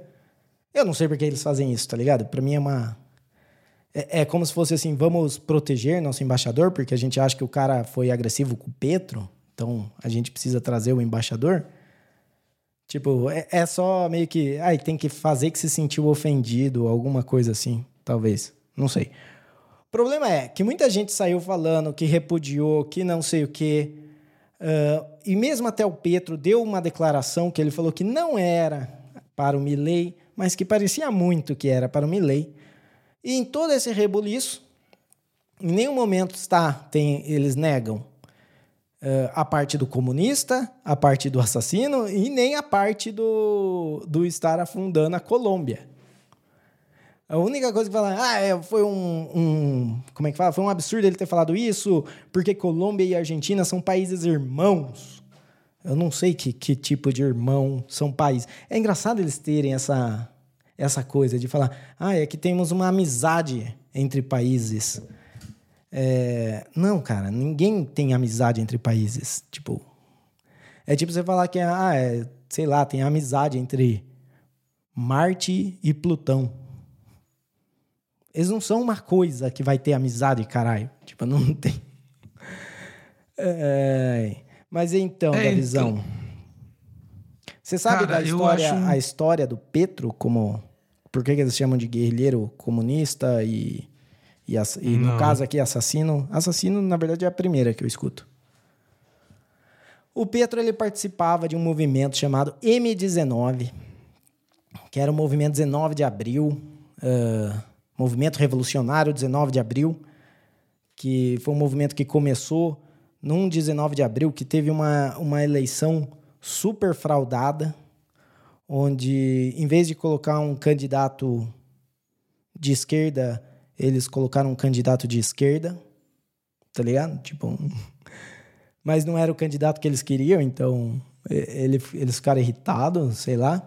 E nunca deu para entender muito bem que qual, qual era o posicionamento deles. Tipo, hoje falam que eles são é, comunistas, mas o que dá a entender, pelo que eu li sobre o movimento, é que eles eram uma guerrilha urbana, tipo a que a Dilma fez parte, sabe? E eles são responsáveis, se alguém aí já, já viu esse. É, é um episódio, um, um fato famoso que, que tem no Narcos. No Narcos não sei se tem, mas tem naquele. O Narcos, que é o original colombiano, que é El Patrón del Mal. É, que é quando eles sequestram, eles sequestram, eles invadem o Ministério da, o Palácio da Justiça, sei lá como é que chama, sequestram os magistrados que estão lá, e daí o exército vem é, para proteger e acaba que pega fogo no palácio e morre todo mundo que está dentro, guerrilheiros e juízes e funcionários e todo mundo que estava lá dentro. E até hoje não está bem explicado se o fogo foi colocado pelos pelos manifestantes, pelos guerrilheiros, ou se foi o exército que, que bombardeou, que fez alguma coisa, não tem Ninguém sabe qual, o que, que aconteceu. Então, é aquela coisa. Do mesmo jeito que você pode falar que a Dilma foi guerrilheira, mas não tem nada que, que ligue ela realmente, algum caso da guerrilha dela ter. Eu acho que é a mesma situação com o Petro. Não tem nada que aponte o Petro com essa guerrilha. E outro caso também. É, que, é, que daí agora a Colômbia é esse negócio. Eles falam que o Petro é o primeiro candidato de esquerda da Colômbia. Mas a verdade é que, tipo, não tem como você colocar os, os governos da Colômbia num espectro, porque é tão é tão bizarro, cara. Tipo, a, a, Colômbia costumava ter uma, uma constituição a cada presidente que entrava. E o presidente que entrava, ele entrava porque ele ganhou a guerra, a guerra civil, tá ligado? Tipo, é uma, é uma história meio assim. E eles são um, todos meio ditatoriais, tá ligado? É sempre um presidente meio ditatorial. Ou, com, ou 100% ditatorial, ou só, tipo, 90% ditatorial. E daí o, esse movimento aí, o M19, ele fez um pacto de paz com o governo lá no final dos 80. E daí eles foram perseguidos e praticamente aniquilados pelos, é, pelo um movimento que chamava Morte aos Sequestradores, que começou com o cartel de Medellín, com o Pablo Escobar, porque esses caras parecem, eles sequestravam pessoas, sabe tipo no que é isso companheiro lá, que eles sequestram o filho do o embaixador, não sei o quê. Então eles faziam isso. E o e daí eles sequestraram, tipo, a irmã ou alguma parente de um narcotraficante fodástico, assim, do, do cartel. E daí o cartel juntou com alguns paramilitares e juntaram e fizeram esse morte aos sequestradores. E quando eles fizeram acordo de paz e eles se, torna se tornaram um partido que chamava União Patriótica, é, foram assassinados isso naquela. Não sei se você já viu alguma coisa, mas na época que, eu, que os narcotraficantes estavam assassinando todo mundo, juiz, diretor de jornal, é, candidato à presidência, assina, assassinaram uns três, quatro. É, na época que a Colômbia estava o que o Equador mais ou menos está agora, né? Ele, eles assassinaram 3 mil membros desse partido, União Patriótica. Então, meio que acabou a guerrilha do M19. Você falar que o Petro, o Petro foi um dos que não foi morto. Mas agora você falar que ele vai tentar voltar à guerrilha, vai falar que guerrilha, mano? Que guerrilha? Se acabaram, se aniquilaram todos. Eu vejo o Petro, ele sim defende o comunismo, mas sem, sabe aquele cara que que vai jogar o jogo da agenda do momento? Vai falar as coisas que a ONU quer. Que, às vezes ele fala ah, que vai cortar a relação com Israel, às vezes ele fala é, alguma coisa, sei lá, do capitalismo, do não sei o quê. Mas a verdade é que ele não tem, é, não tem muito como fazer, implantar a agenda que ele quer do jeito que ele quer. Ele tem como se aproveitar do poder e, e tirar proveito daquilo lá.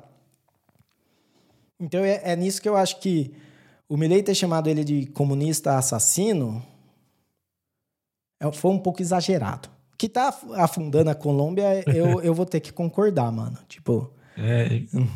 Bom, para quem já tá ouvindo, já toma essa aula de história aí, porque o Ariel tá se aprofundando na história colombiana, então já, já, já toma essa explicação para entender todo o xingamento do Milley. É, eu entendo, cara, mas que eu acho de verdade. É, bom, é lógico, o Milley não vai fazer isso à toa. Mas eu acho que no fim das contas isso acaba sendo prejudicial para ele mesmo, tá ligado? E usando o Bolsonaro como exemplo. Tipo, independente de ser verdade ou não, né, do cara ser um comunista assassino ou não, mas o Bolsonaro, ele se elegeu falando essas coisas e depois de eleito, ele continuou com esse discurso para os próprios eleitores, né? Que eu é, não sei até que ponto isso foi vantajoso para ele. Eu acho que ele só foi se queimando cada vez mais com, inclusive, o, o, os governos de fora. E daí ele ficava naquela puxação de saco do Donald Trump e o Donald Trump cagava na cabeça dele, tá ligado? Tipo. Exato. Mas o Donald Trump, ele, ele paga um pau pro, pro Milley. É, né? É, então, mas Assim, não falando que são iguais, mas eu tô querendo dizer, talvez ele acabe cometendo o mesmo erro, os mesmos erros do, do Bolsonaro, né? Esse negócio dele sair batendo, como a, como a gente já falou, eu, eu tenho uma, uma sensação grande de que vão sabotar o governo do Milley e o que puderem fazer para ele se dar mal, vão fazer. E não sei se o quanto ajuda ele sair brigando com, hum, sei lá, os países próximos aqui e que estão poderiam ajudar ele, ele poderia fazer algum acordo de alguma coisa, não necessariamente entrar na nessa picuinha, né, de, sei lá, eu acho gratuita essa briga. Talvez ele tenha alguma ideia, né, alguma coisa que ele queira fazer, mas como não tá claro para mim, para mim é mais uma conversa de manter a postura de libertário, de que não se envolve com governos é, comunistas, e daí ele faz um discurso e ele dá essa entrevista muito mais para os próprios eleitores que já estão convertidos, né, já estão torcendo por ele, do que para de fato conseguir alguma coisa positiva disso. É. É, eu acho que assim, essa frase do comunista assassino, a, a essa parte ele podia ter ele podia ter falado, não, é um, é um coletivista e, e tá afundando a Colômbia. Tipo, ele. A parte do, do comunista assassino é, é a hora que ele. que é que nem quando a esquerda chama o cara de fascista. É isso. É. Entendeu? Você sabe que ele não, não nem sabe é, por que, que ele está chamando, quais são os pontos que ele está chamando. O, com o Petro, provavelmente ele tem ali, se ele for explicar, ele vai falar porque era da guerrilha, vai falar isso. Mas acaba soando como esse tipo de xingamento, que é só um xingamento, que não é realmente um adjetivo da pessoa. E, e acho que ele, ele peca nisso aí quando ele vai, por exemplo, do Donald Trump, falar que o Donald Trump é um dos maiores é, lutadores pela liberdade do tempo atual, não sei, tipo, engrandecer assim o Donald Trump. Não, não é verdade, tá ligado? O Donald Trump teve no governo quatro anos lá e, e ele dançou conforme a música. Ele não fez nada muito ousado. E mesmo assim, durante a pandemia, ele foi o cara que. Ele foi o primeiro cara que saiu vendendo vacina, que falou que vacina ia ser ótima, não sei o quê, mesmo depois que o Biden já tinha tomado a vacina para ele, né? Porque os democratas foram assim. Primeiro era, eu não vou tomar essa vacina porque não presta, não sei o quê. Depois é, todo mundo tem que tomar essa vacina porque é a melhor coisa do mundo. Uh, e o... Então eu acho que falta não sei se falta para ele ou se é só um discurso político para tentar chegar nas pessoas certas. Então ele sabe que a pessoa certa vai escutar o comunista assassino e vai se identificar, e a pessoa certa vai escutar o negócio do Trump e vai se identificar. É uma, é uma coisa que eu não me identifico. Né? É o que eu falo. Eu gosto da postura do Milley, adorei o discurso que ele fez lá em Davos. Aquilo é libertarianismo, né? o você, você elogiar o Trump e falar que engrandecer o Trump como o maior lutador da liberdade pelo mundo, do, do mundo atual, não é, tá ligado? Ele não é nem dos Estados Unidos o maior lutador de liberdade. Tipo, você tem nos Estados Unidos você tem Ron Paul, você tem o filho do Ron Paul, Randy Paul, você tem no, no Canadá lá a, a ministra da é, da província lá que está peitando o governo federal. Você tem o, o, Abbott no Texas, você tem o, o Vivek. É, ah, não vou lembrar o sobrenome porque é difícil. Uh, você tem várias pessoas nos Estados Unidos ali e que, que lutam mais pela liberdade que o Trump. O Trump ele só é o populista que estampou isso no peito, né? Que colocou o Make America Great Again na, na. É, então. Na, e que não fez, né? E pra falar. Sim. E assim, eu só não sei até que ponto é, ele teve. Para mim, obviamente, ele usou esse termo comunista assassino é, para chocar e para chamar a atenção de, de, um povo que ele que já está convertido, né? Como eles falam, pregar para convertido, não precisa pregar para quem já é convertido. Porque e, ao mesmo, ao mesmo não, tempo não, ele não, fala do, do Boric, do, do Chile, como alguém que tem as ideias erradas, muito mais tranquilo. É. Enquanto que o Boric, tipo, não, não foi guerrilheiro. Será, talvez seja só por, por ter sido guerrilheiro. Mas, é, mas depois que você vem aqui para a Colômbia e que você começa a estudar a história colombiana, você vê assim, na verdade, é, a história da Colômbia é, é, é dividida entre guerrilhas, tá ligado? Tipo, Sim. Todo momento tinha guerrilha É, e tem umas guerrilhas que eles chamam de paramilitares, dependendo se está do lado do governo ou se está contra o governo. É, mas é tudo guerrilha, tá ligado? É tudo um, um, governo paralelo, é tudo facção do morro, tá ligado? Só que não é no morro, uhum. é na, na floresta, na montanha. Então, acho que talvez seja isso, esses conceitos que eu tinha antes de conhecer história colombiana, antes de. E olha que eu não conheço história colombiana, eu li um livro agora de história colombiana e acho que estou expert. Mas tem uma, uma última coisa aqui da visão que um, um radialista lá, um apresentador argentino chamado Marcelo Longobardi, é, criticou o Milley porque ele xingou o Petro de comunista assassino, ao mesmo tempo que ele elogiou tipo Moisés, Thatcher, Reagan e João Paulo II. E falou que ele vive no passado, nessa guerrinha de comunismo versus capitalismo. Cara, e eu acho que ou esse cara é muito inocente, ou ele, ele é desses que tem que fazer a galera acreditar que não existe perigo, né? Porque não, você está numa época que, que você acabou de conviver com Alberto Fernandes e com Kirchner aí por anos. Só na Argentina. Mas você pegar só da, da, América Latina, daí você tem Maduro, né? o Fidel e o Raul Castro na, em Cuba, o Lula no Brasil, né? o Boric no Chile. São pessoas que você pode discordar se eles são comunistas de verdade. Mas você não pode discordar que eles são anticapitalistas. Entendeu? Que eles estão em guerra com o capitalismo. Então, é, mesmo que para eles não, né? Para eles eles querem capitalismo, eles querem todos os produtos, todos os iPhones, todos os McDonald's. Mas para os outros, para o povo, eles querem o socialismo, eles querem o coletivismo. Então é essa coisa dos caras falarem do, do Milley, ah, ele tá vivendo no passado, ele tá. É, é besteira porque um não é no passado. E mesmo que, que vamos dizer que eles estivessem engrandecendo ídolos do, dele, né? Ídolos do passado. Que nem, tipo, falar de, de Moisés, que talvez seja uma figura mais mítica do que histórica, né? Dado que a gente sabe do, do que aconteceu.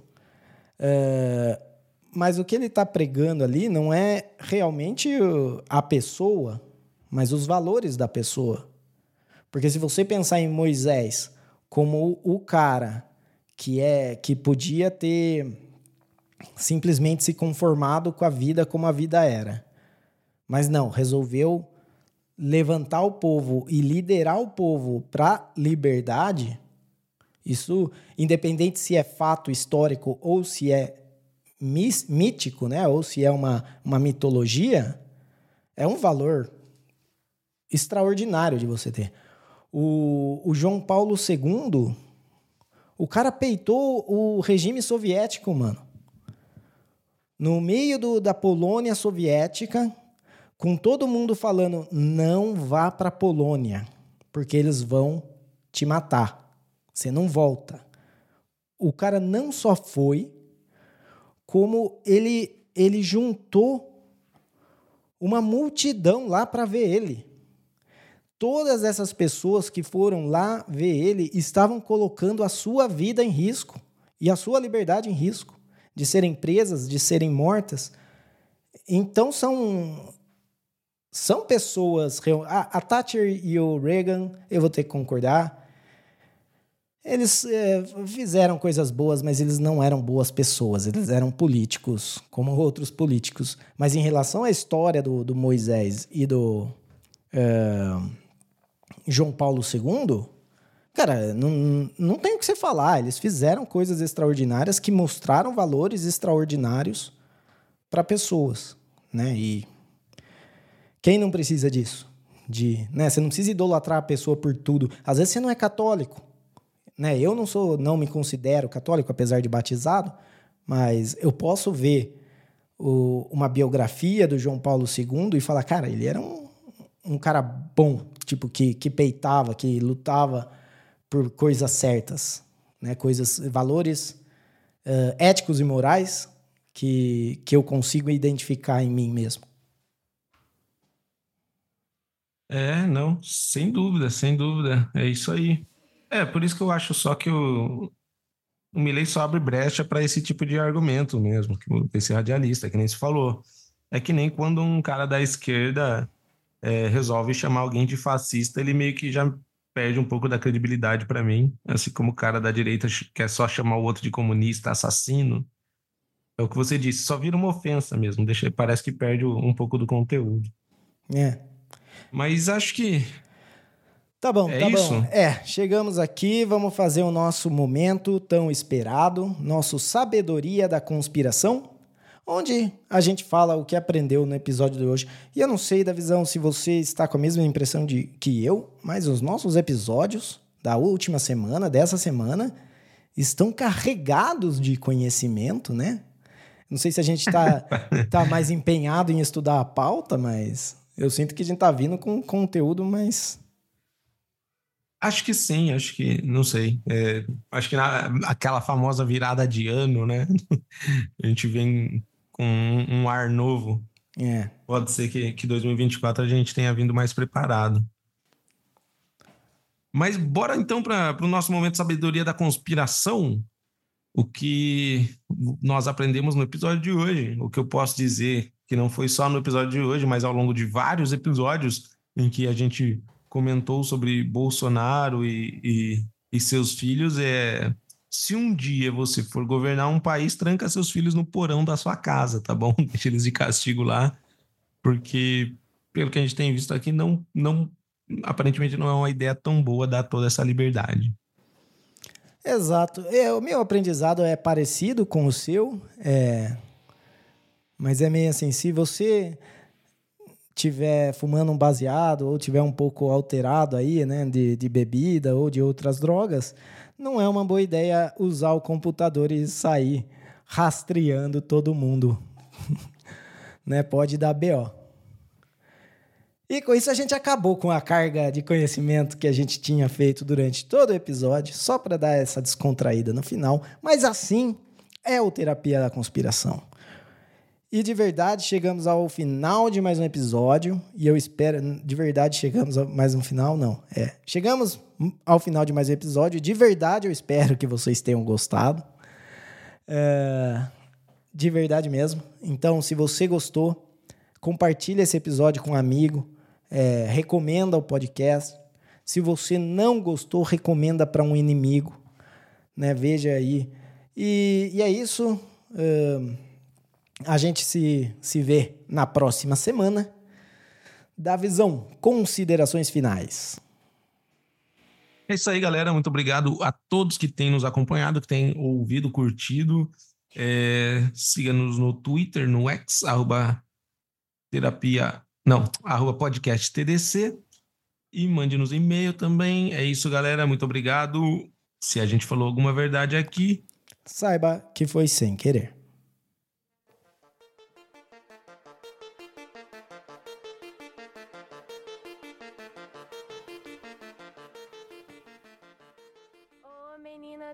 Disso, quero te conhecer. Vê se me dá uma chance, tô a fim de você.